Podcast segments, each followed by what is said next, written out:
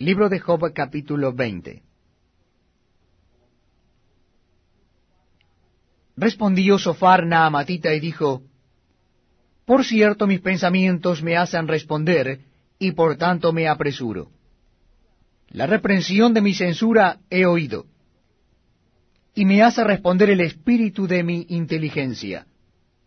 ¿No sabes esto, que así fue siempre desde el tiempo que fue puesto el hombre sobre la tierra, que la alegría de los malos es breve, y el gozo del impío por un momento? aunque subiere su altivez hasta el cielo, y su cabeza tocare en las nubes, como su estiércol perecerá para siempre. Los que le hubieren visto dirán, ¿qué hay de él? Como sueño volará y no será aliado, y se disipará como visión nocturna. El ojo que le veía nunca más le verá, ni su lugar le conocerá más.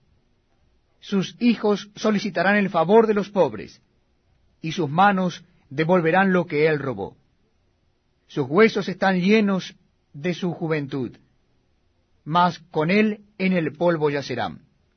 Si el mal se endulzó en su boca, si lo ocultaba debajo de su lengua, si le parecía bien y no lo dejaba, sino que lo detenía en su paladar, su comida se mudará en sus entrañas, y el de áspides será dentro de él. Devoró riquezas, pero las vomitará. De su vientre las sacará Dios.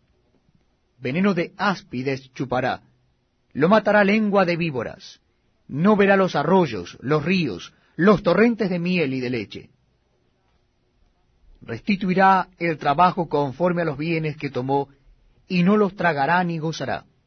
Por cuanto quebrantó y desamparó a los pobres, robó casas y no las edificó. Por tanto, no tendrá sosiego en su vientre, ni salvará nada de lo que codiciaba. Nada quedó que no comiese. Por tanto, su bienestar no será duradero. En el colmo de su abundancia padecerá estrechez. La mano de todos los malvados vendrá sobre él. Cuando se pusiere a llenar su vientre, Dios enviará sobre él el ardor de su ira, y la hará llover sobre él y sobre su comida.